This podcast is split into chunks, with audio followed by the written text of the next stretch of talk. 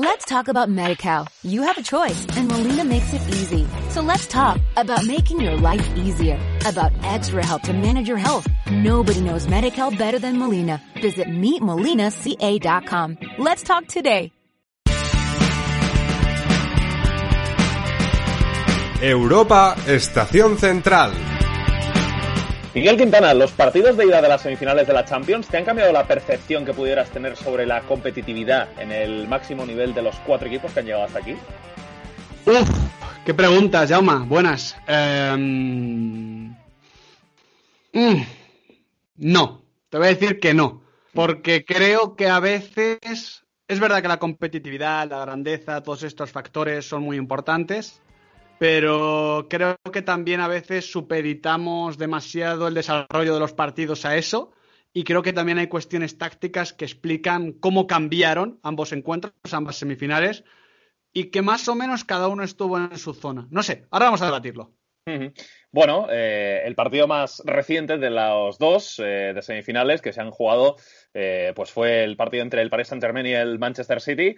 Miguel, un partido que de forma bastante más marcada que el Madrid-Chelsea tuvo una parte para cada uno eh, y además pues eh, cada uno pudiendo eh, digamos llevar a cabo su plan de manera más natural según el, momento del, partido. La verdad es que el inicio del Paris Saint Germain es realmente positivo con el equipo adelantándose en el minuto 14 en ese remate de cabeza de Marquinhos a la salida de, un córner ese gol.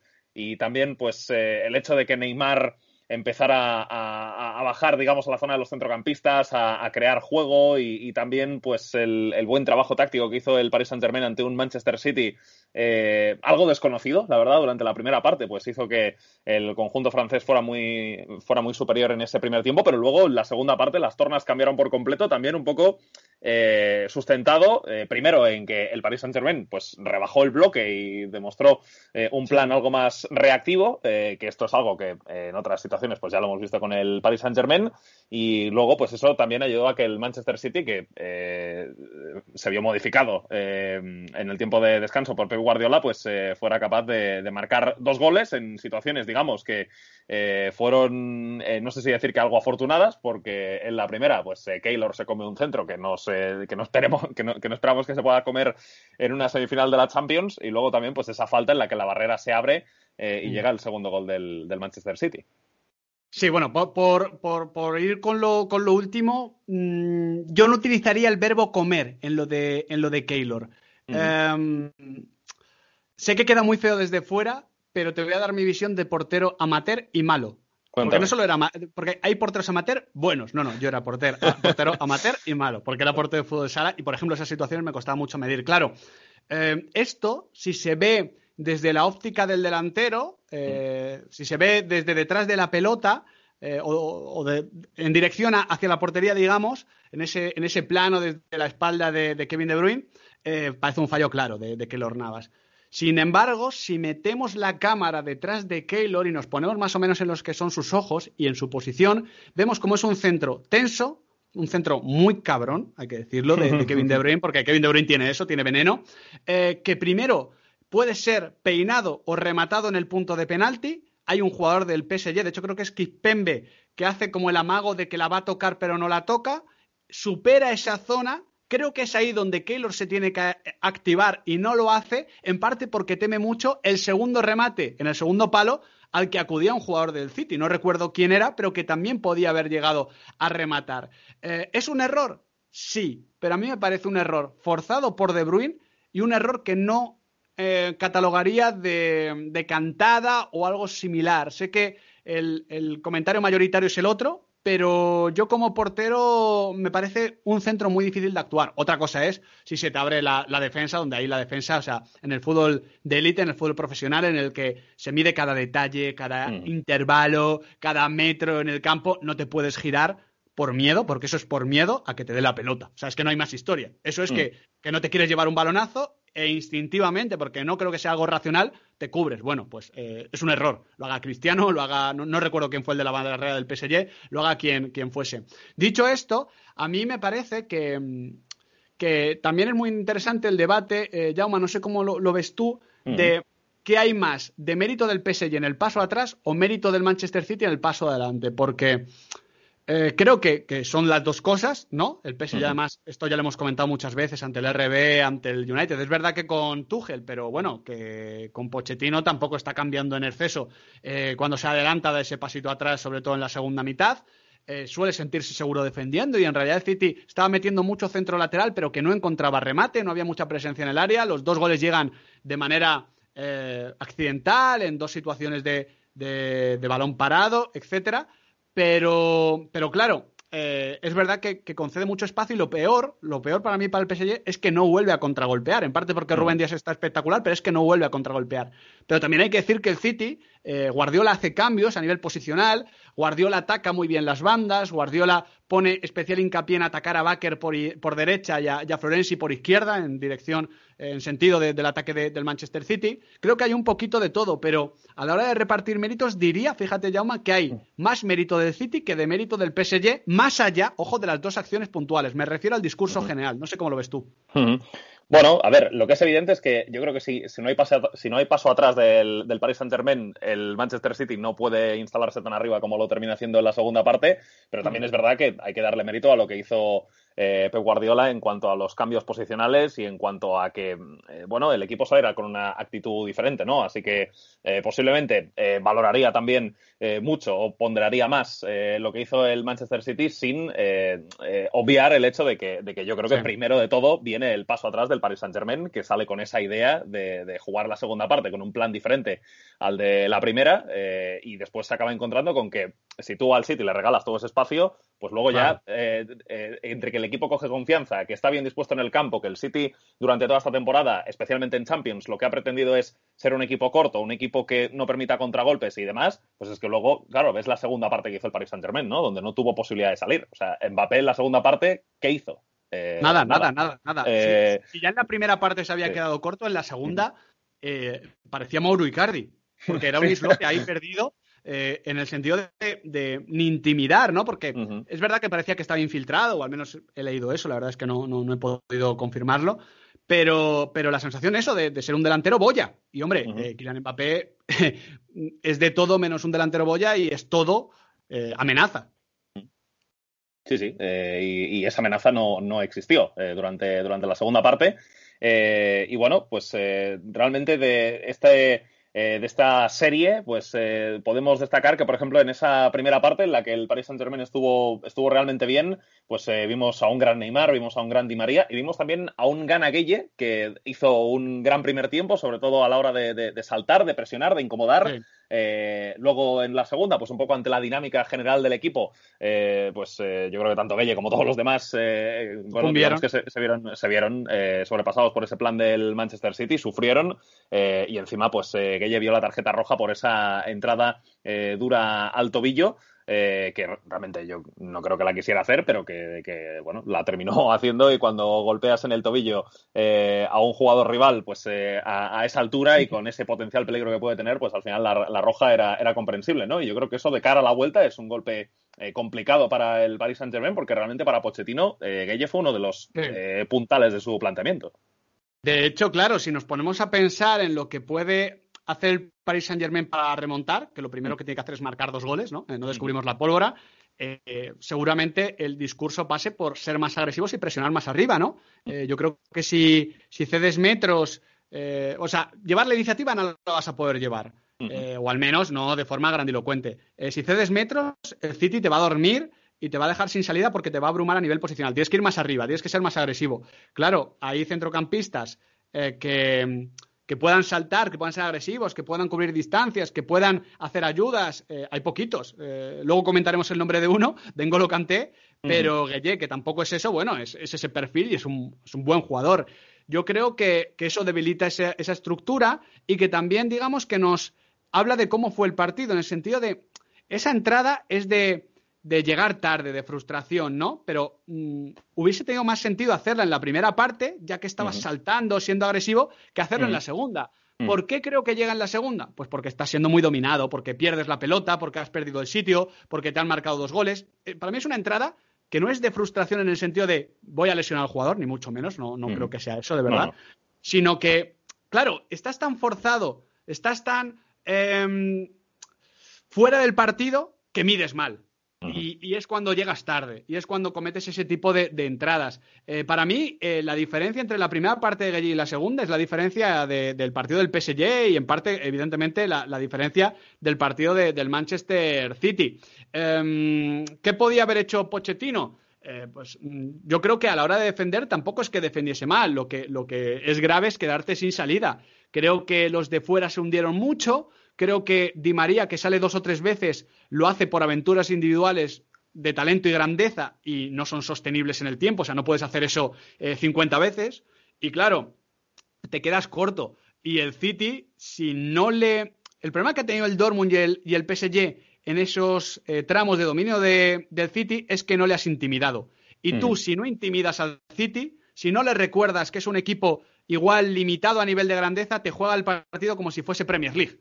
Y, claro, ahí ganan confianza y, aciertan, porque al final eh, es verdad que las dos ocasiones, bueno, llegan en situaciones un poquito particulares, pero la sensación que teníamos todos es que si no era de esa manera, iba a ser de otra.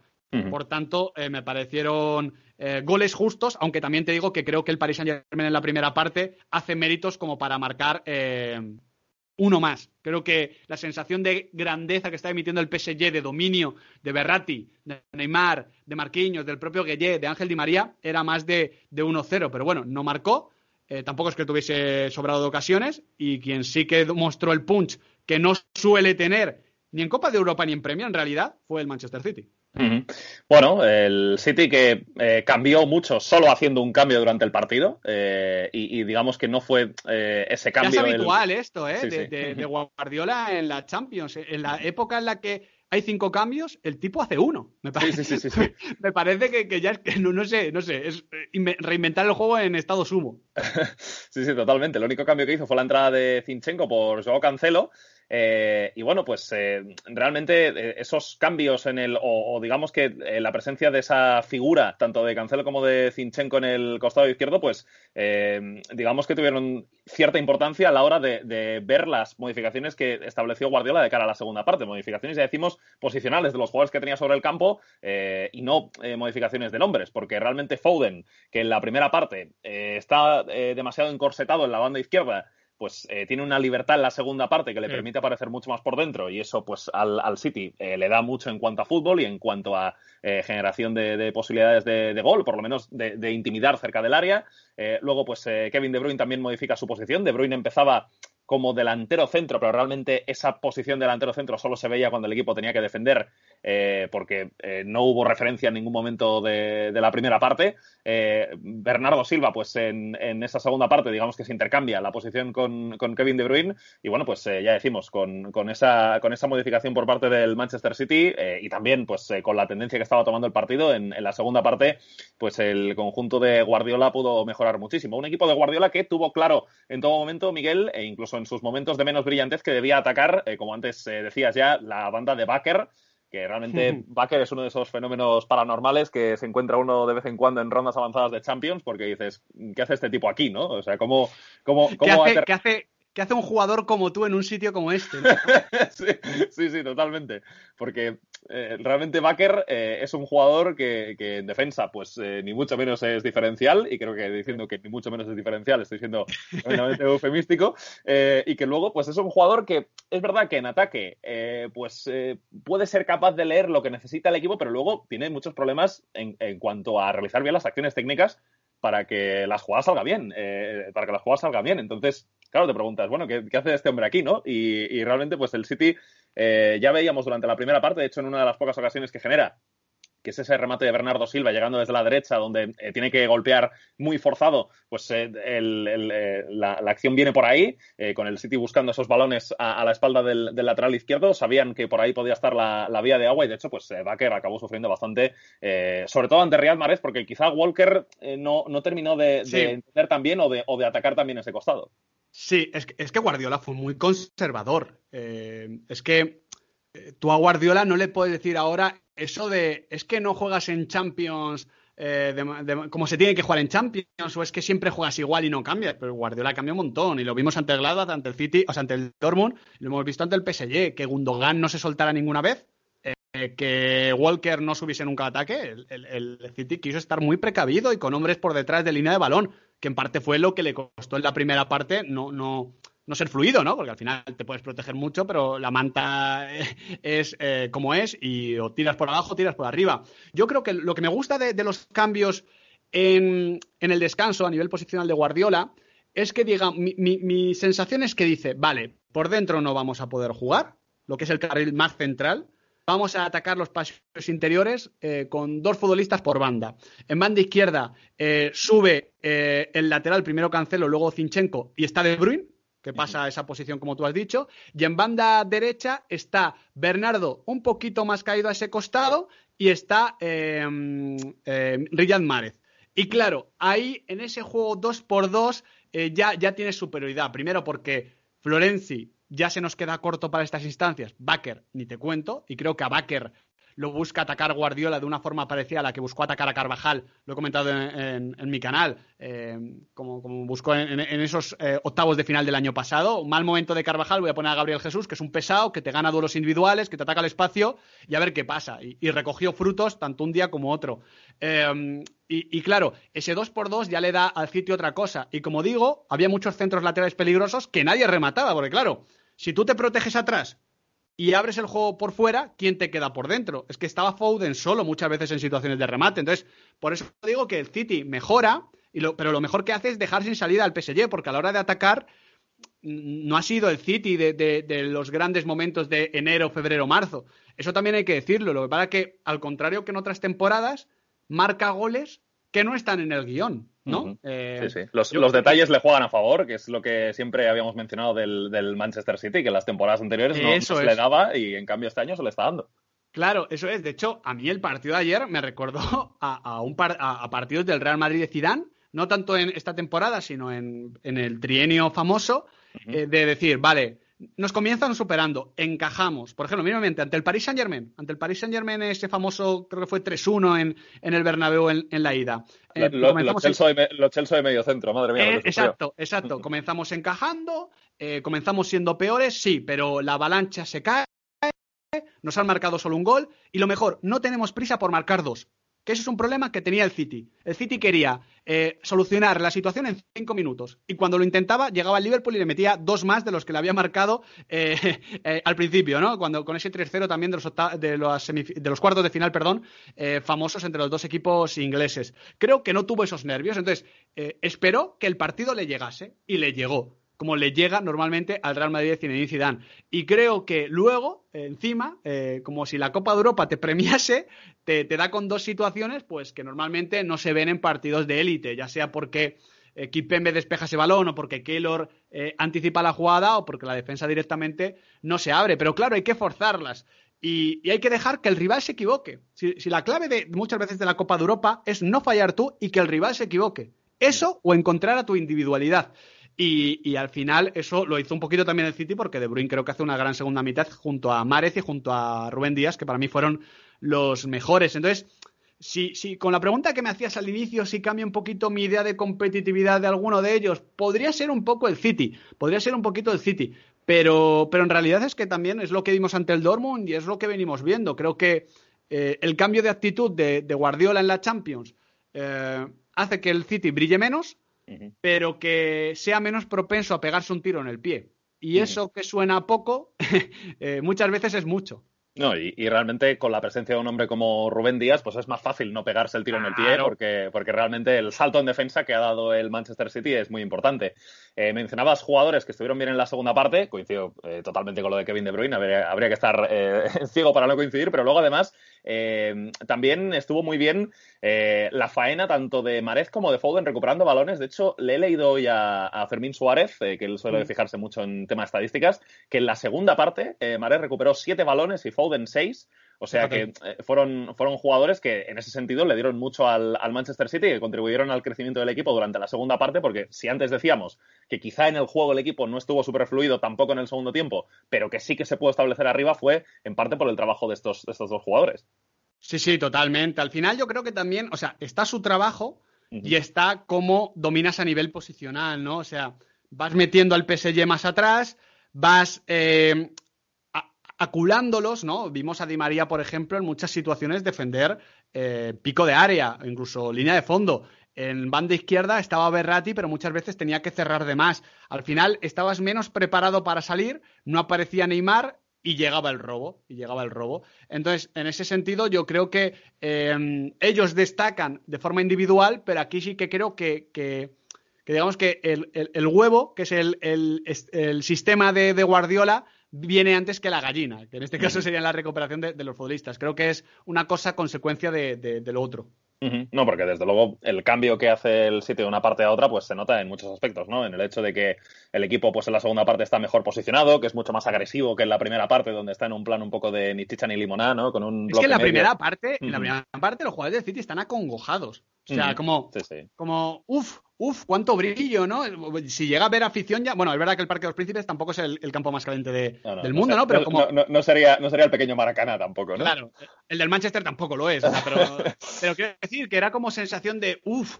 Eh, ya, hemos hecho lo que teníamos que hacer, vamos a, disfrutar de, O sea, bueno, en, en, realidad no a disfrutar, porque dijo Guardiola que luego les dio el discursito de de salir y disfrutar. Por eso, porque estaban como atados, estaban, eh, supongo que por un tema de tensión, de presión, de sentir que es este año, pero que puede volver a llegar el fracaso, no sé, debe ser un vestuario bastante tocado en ese, en ese sentido y, y, se liberó en la segunda parte, o sea que, estoy de acuerdo contigo. Sí, eh, porque es lo que decíamos, en, en, en, la primera parte ese gol que recibió el City pues le hizo bueno, eh, digamos que, tuvo un efecto psicológico importante que hizo que, se diera todo esto que, decimos, ¿no? Este contexto en el que el City pues estaba algo eh, acongojado y algo encorsetado y que por ello no fue capaz de jugar como sí que lo hizo en la segunda parte. Bueno, pues eh, así fue este partido entre Paris Saint-Germain y Manchester City. Victoria por 1-2 del conjunto inglés, con esos tantos de Kevin De Bruyne y de Riyad Mahrez en el 64 y en el 71, goles que ponen al City en ventaja de cara a poder jugar la que sería la primera final de Champions de su historia. Veremos si lo puede confirmar en el Etihad, con esa baja que antes decíamos que va a ser importante para el Paris Saint-Germain de Idrissa Ganagueye, que eh, desde luego pues, eh, le va a dificultar ese planteamiento de presionar y de incomodar al Manchester City, que también le vendría en un contexto de, necesidad de remontar. Bueno, eh, el que también tiene necesidad de remontar, aunque el resultado es eh, mejor, eh, es el Real Madrid, que Miguel le vimos en este partido frente al Chelsea muy superado en la primera parte. Yo creo que sorprendente incluso, porque al Chelsea lo habíamos visto y sabíamos de sus virtudes. Sabíamos que era un equipo eh, muy sólido defensivamente. Sabíamos también que es un equipo que en salida de balón, pues eh, te puede, vamos, si le presionas arriba, te, pues te puede hacer un destrozo. Pero es que fue por doquier durante la primera parte el, destrozo del Chelsea al Real Madrid en ese tipo de situaciones, porque vimos eh, algunos de los vicios del Real Madrid que hemos observado en otros en momentos de la temporada, en otros partidos de, Champions, que yo creo que fueron especialmente pronunciados en la fase de grupos. Yo creo que eh, quizá eh, en las eliminatorias, pues eh, no, no, hemos visto a algunos jugadores cometer los errores que sí que se vieron en el día del Chelsea. Me refiero sobre todo y pienso en, Casemiro. Casemiro creo que saltando a las presiones pues permitía que el, que el Chelsea pudiera tener mucho espacio. Luego también, pues al final por el tema bajas, pues vimos una banda izquierda del Real Madrid con, con Marcelo y con, y con Cross, por donde el equipo sufrió de oh. lo lindo. Eh, especialmente duro lo de, lo de, lo de Marcelo, porque eh, es que ya está en un punto anticompetitivo, eh, realmente. O sea, el, partido que hizo ante, ante el Chelsea es absolutamente insostenible. O sea, al final, pues Marcelo ya sabemos de, toda la vida que es un jugador que, te puede dar mucho en ataque y que con ello compensa lo que no te da en defensa. Pero es que ya cuando no te da ninguna de las dos, o cuando el ataque te, lo da, tan poco que, no compensa lo poco que, te ofrece en defensa, pues desde luego lo de Marcelo es insostenible, ¿no? Ese, es el, ese, es el, punto, Jauma. O sea, porque se habla de, de Marcelo, que es un coladero atrás, no sé qué, no sé cuánto. Bueno, pues si Marcelo eh, siguiese al nivel, o más o menos, que estaba arriba, ya lo compensarás. Pues, el, estilo Dani Alves. Dani Alves llega un momento eh, ya cuando va la Juve, incluso el último año en el Barça, en el que defensivamente, pues, oye, eh, fíjate que es un jugador muy diferente Alves y Marcelo, ¿no? Alves a nivel defensivo, eh, un animal, un animal competitivo, Marcelo sentía el fútbol de otra manera, ¿no? otro eufemismo en este sentido, es que nunca ha sido tan destacado, aunque yo creo que no ha sido tan malo como mucha gente ha dicho, pero, pero Alves en ataque te seguía haciendo cosas, te seguía combinando, te seguía creando ventajas, te seguía asentando el sistema, Marcelo no. Marcelo se ha caído con todo el equipo. No sé si es un tema de confianza, ya físico del todo, eh, que los jugadores se acaban, mm, no lo sé, pero, pero el tema es ese, que no aportan ataque. Lo de la defensa es casi circunstancial. porque lo puedes, insisto, compensar de mil maneras diferentes. Ahora bien, perder mil balones por el camino, no proteger la pelota, no generar un desequilibrio arriba, eso ya sí que te termina de, matar, porque, porque entonces Marcelo comienza a ser un foco, que yo creo que es lo que fue, porque encima Cross estuvo cerquita y estuvo mal, un foco de negatividad, como, como, como un foco de, de, joder, es que vamos a perder la pelota, es que no está bien, es, el capitán encima, eh, sobre el campo, quiero decir, porque Ramos no estaba. Mm, fue, fue, duro, fue doloroso y yo que tengo mucho respeto por las leyendas de la Champions, por los jugadores que han condicionado semifinales, cuartos, que Marcelo ha llegado a ser diferencial en, en una temporada en, las tres eliminatorias que hay en la final, eh, me duele, me duele ver un jugador así porque lo de anticompetitivo ya es casi quedarse corto. O sea, eh, esto que se suele decir de el mejor jugador del Chelsea fue Marcelo, pues bueno, eh, el martes no, no es una frase tan tonta. No, no, no, no, no, desde luego. Eh, no sé si, si, puede tener algo que ver el hecho de que, bueno, al final es un jugador que ha ganado tanto que quizá ya no, no, no sé, no, no encuentra eh, la ambición como para seguir jugando al máximo nivel. Quizá tendrá que buscar nuevos horizontes, no sé, no sé muy bien qué ocurre con Marcelo, eh, pero, pero desde luego eh, pues fue un, un, coladero por esa banda izquierda y por ahí el, el Chelsea muchas veces pues fue capaz de, de, encontrar espacios para que sus salidas de balón, que fueron realmente buenas y que recuerdan un poco pues al estilo Inter de Conte o, Arsenal de Arteta. En, a ver, es verdad que el Arsenal de Arteta igual no está para ponerle de ejemplo de muchas cosas, pero duró poco, digamos. Pero ha tenido, sí, sí, pero ha tenido, pero ha tenido momentos en los que eso lo ha sabido explotar bien, sobre todo en el final de la temporada pasada. Eh, pues un poco a ese estilo, el, Chelsea fue capaz de generar un montón de ocasiones eh, sobre todo en la primera media hora, dando la sensación incluso de que el Chelsea dejó vivo al Real Madrid, eh, ni más ni menos, porque realmente la ocasión que falla Timo Werner ante Thibaut Courtois, a ver, hay que darle mucho mérito a la intervención de Courtois, al final pone un pie salvador, pero, pero Werner remata como si ya supiera que la pelota fuera a ir para adentro. Hay, que, hay que decir las dos cosas. Uno puede rematar ahí, ahora bien, que el remate vaya centrado no significa que sea gol. De hecho, creo que eso hubiese sido gol ante muchos. Eh, de hecho, eh, muchas veces, eh, otra visión de portero, tenía que estar Axel en el podcast para que para, ver si me llevaba la contraria o estaba a favor. Muchas veces esos remates cerca del cuerpo son muy complicados porque no puedes bajar la mano, porque te pilla como es el remate sobaquero, ¿no? Que muchas veces te pasa por ahí porque es muy difícil bajar, es muy próximo. no es que el balón le dé a él, eh, él saca la pierna. Evidentemente saca la pierna para ocupar espacio, pero bueno, es que es su labor. Así que sí, aquí también creo que hay mucho de demérito de Timo Werner. O sea, si Timo Werner acierta, no hay, no hay tu tía. Ahora bien, eh, creo que ante muchos porteros hubiese sido gol y que vuelve a ser una parada salvadora de Courtois. Bueno, y, en este Chelsea, pues eh, otra cosa que también sabíamos es que eh, Mason Mount pues está en un momento de inspiración tremendo y que realmente pues él eh, junto con Jorginho y con Kanté pues formó un centro del campo que en la primera parte dominó absolutamente al, al del Real Madrid. Jorginho pues muchas veces incluso en recibiendo en posiciones no del todo cómodas, pues fue capaz de dar salida en, muchas ocasiones. Luego Mason Mount es un jugador que sabemos que puede hacer eh, un poquito de todo y que ese poquito de todo que hace lo hace muy bien.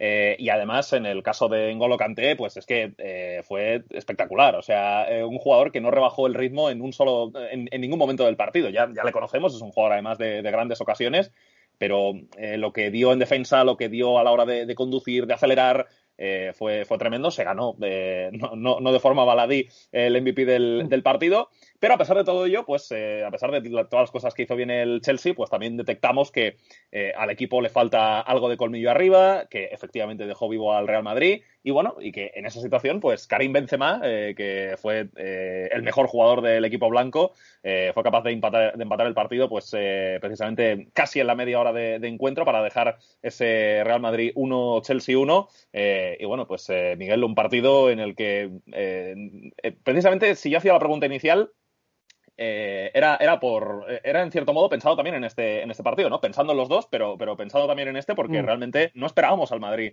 verlo, verlo así tan superado en, en, este partido, si bien luego es verdad que al final acaba sacando un 1-1, que de cara a la vuelta no es tan malo, si bien es verdad que nunca ha pasado a la final de la Champions empatando a uno la ida en casa. Ah, qué curioso. bueno, Em, yo es que creo que no es casi un tema competitivo, es que creo que el Real Madrid es un equipo que sabe hacer eh, cosas muy bien, pero no tantas cosas como otros equipos, que no tiene, eh, digamos, eh, atajos hacia el gol y tiene que crearlos de otras maneras, y que está muy, muy corto físicamente. O sea, creo que, que el Real Madrid ya no, no empieza a quedarse corto en términos físicos y que eso le cuesta. Además, creo que hay un un, error de planteamiento de Zidane o que al menos el planteamiento no le sale bien. Eh, esa posición de Casemiro, muy cerca de Jorginho, eh, saltando a, la presión, le hizo mucho daño al Real Madrid porque hay un momento donde quiere, eh, digamos, em, proteger la zona Casemiro, pero Casemiro no está.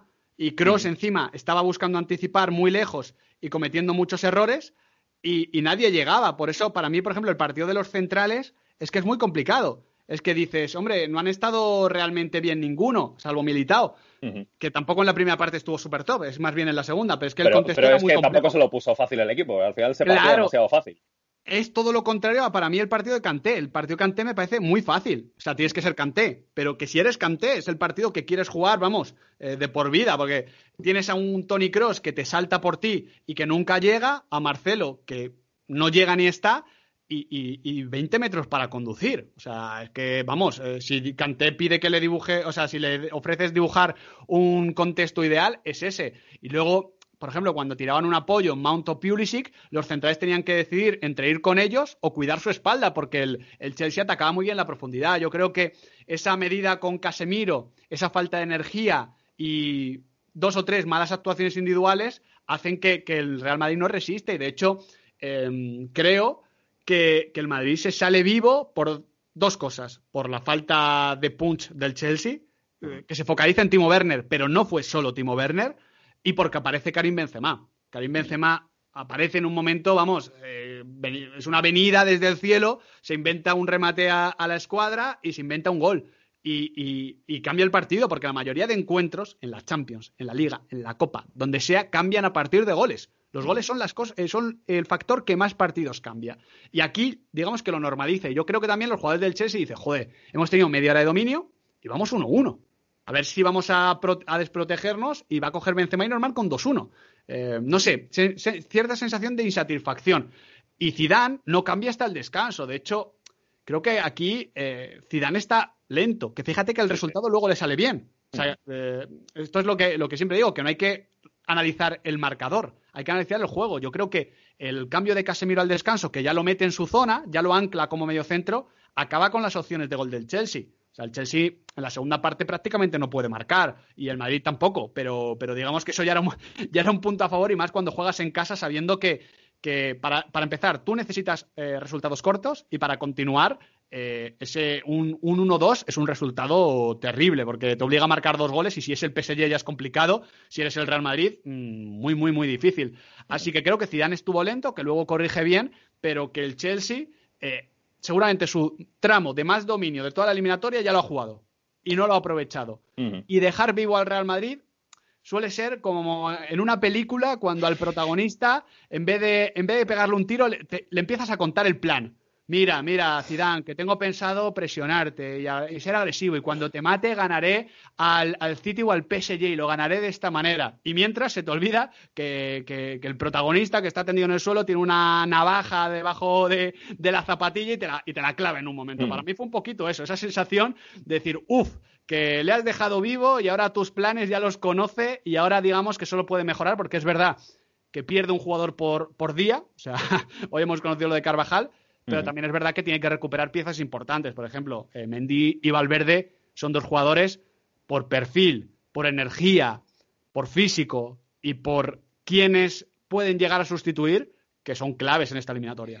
Pues sí, eh, y si hablábamos antes de falta de punch del Chelsea, no es solamente en ocasiones de cara a la portería, sino también en lo mal que decidieron en los últimos metros, porque realmente lo, que, lo que hizo muy bien el Chelsea fue eh, plantarse en la frontal del área, pero luego, eh, o sea, es que no tomaba una, decisión bien.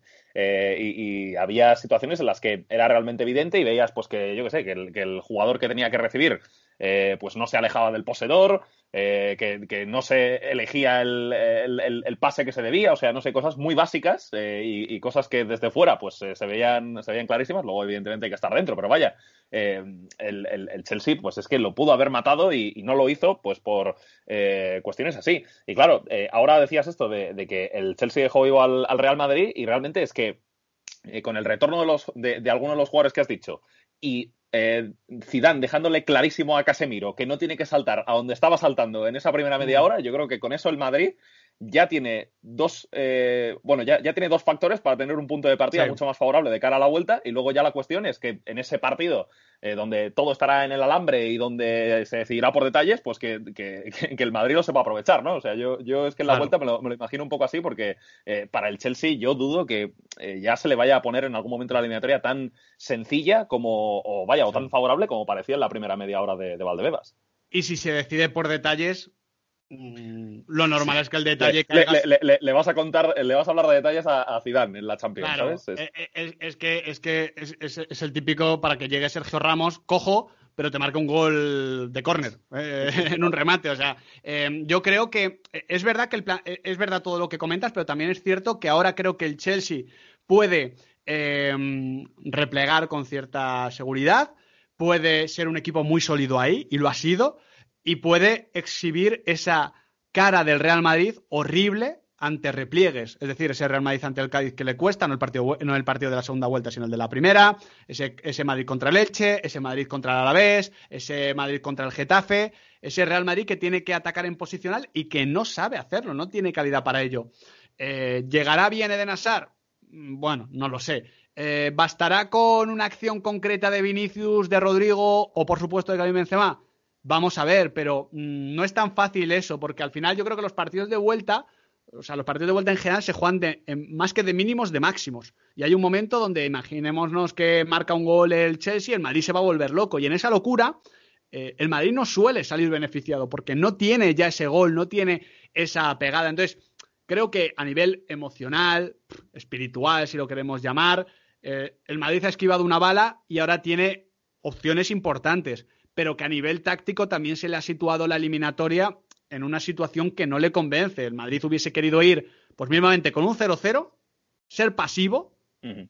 ceder un poquito la iniciativa y ser ellos los que pudiesen atacar con espacios, porque también sabemos que al Chelsea le cuesta atacar de esa manera. De hecho, el Chelsea, en el momento en el que, insisto, se pone Casemiro y Militao se pone a corregir, es que el Chelsea, eh, tengo, voy a buscar el dato, en la segunda parte hace cuatro disparos y el Real Madrid seis. Y no es que fuese nada del otro mundo ni uno ni otro.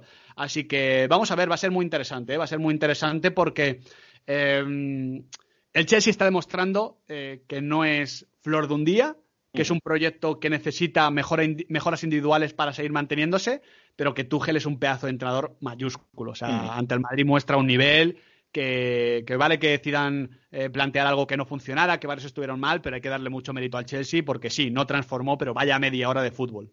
Sí, sí, y, y, desde luego dando la sensación de que, de que Tuchel aquí puede demostrar incluso, pues, eh, más que en el Paris Saint-Germain, todas las eh, aristas con las que él, desde sus planteamientos, puede ser diferencial, ¿no? Porque en el Paris Saint-Germain, pues, eh, siempre hemos hablado un poco de que, de que, es un equipo en el que al final, con los eh, grandes jugadores que hay y, y, teniendo en cuenta lo que condicionan, eh, pues, los planteamientos, al final hay que hacer cosas simples y hay sí. que tener claras, pues, tres Díselo o cuatro cosas. Claro, claro. Eh, tener claro que hay que hacer tres o cuatro cosas bien, no más. Eh, y, y, vaya, y en cambio en el Chelsea yo, yo creo que, eh, que el equipo pues tiene, digamos, mecanismos más, más complejos desarrollados y que, y que eso pues lo, lo demostró como, frente al Real Madrid.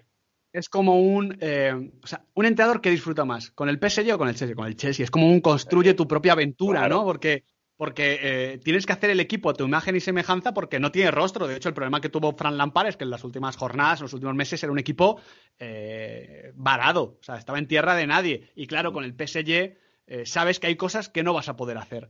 Y un, es un entrenador, lo tiene que disfrutar mucho. Luego, claro, llega el Carlo Ancelotti de turno y dice, mira, a mí dame a los buenos, que, yo los gestiono, ABC y ya está.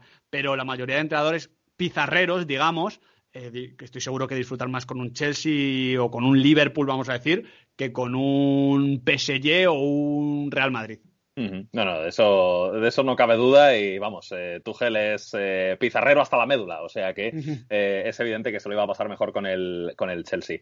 Bueno, eh, pues en este partido tuvimos un empate a uno, la ventaja es para el Chelsea, veremos qué ocurre en el partido de vuelta, el Real Madrid pues eh, ya sabemos está acostumbradísimo a jugar las semifinales de la Liga de Campeones, a enfrentarse a este tipo de contextos y si bien es verdad que el Chelsea eh, mostró, eh, bueno, pues unas variantes tácticas interesantes, que físicamente está por encima y demás, pues el equipo blanco sigue vivo y veremos cómo se termina dando ese partido de vuelta. También dependerá, como antes decíamos, de los jugadores que pueda recuperar, porque está pendiente Zidane de Mendy, de Valverde y de Ramos, eh, para saber de qué manera configura su defensa, porque yo creo que, vamos, ahora mismo eh, Zidane no creo que tenga muchas ganas de poner a Odriozola por la banda derecha. Eh, me, da la sensación, viendo el de hecho, al, que está.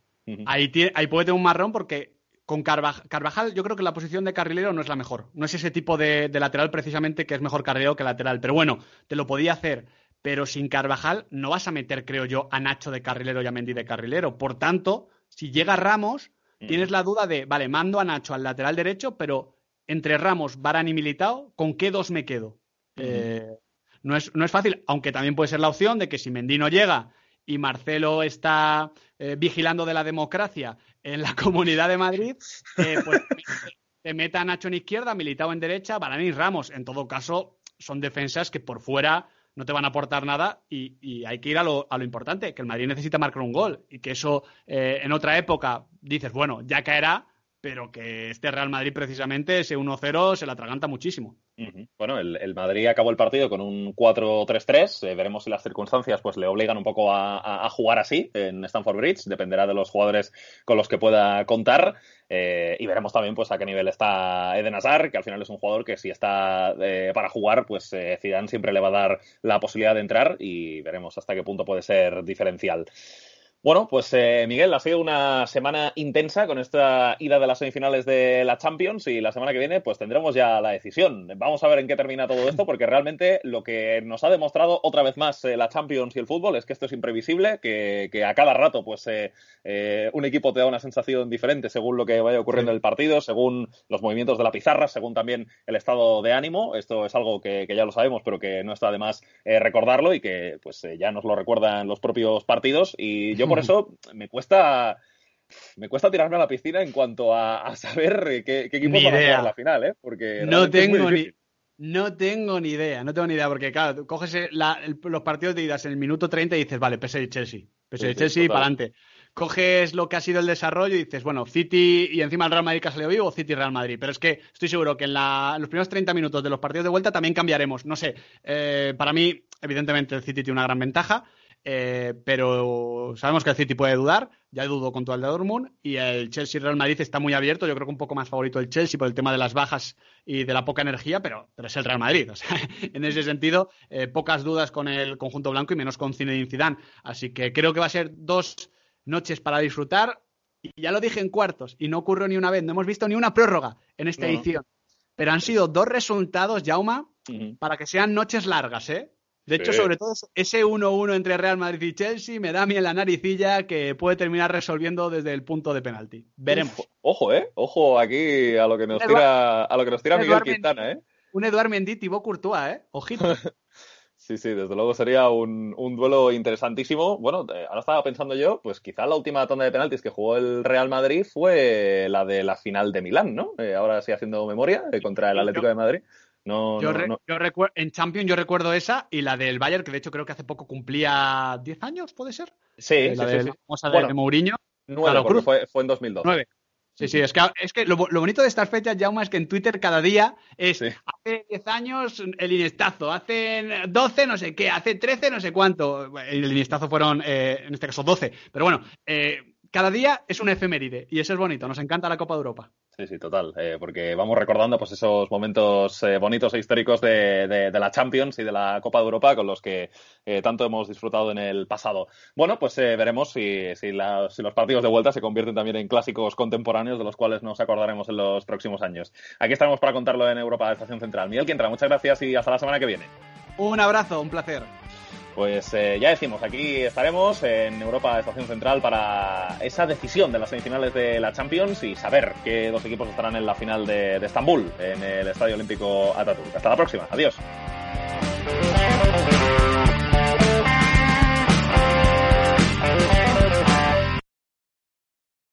Let's talk about MediCal. You have a choice and Molina makes it easy. So let's talk about making your life easier, about extra help to manage your health. Nobody knows MediCal better than Molina. Visit meetmolinaca.com. Let's talk today.